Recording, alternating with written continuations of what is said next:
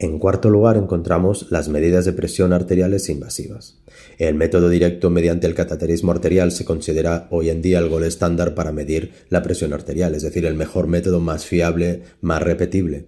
El problema es que es poco práctico. Al tratarse de un método invasivo, pues no lo podemos utilizar en pacientes conscientes, por lo que los métodos indirectos como el Doppler, la, oscilometría de alta definición, son, como hemos comentado, los que se utilizan comúnmente, sobre todo si estás en una situación de consulta. En quirófano sería diferente, pero en consulta está claro que necesitas un sistema indirecto.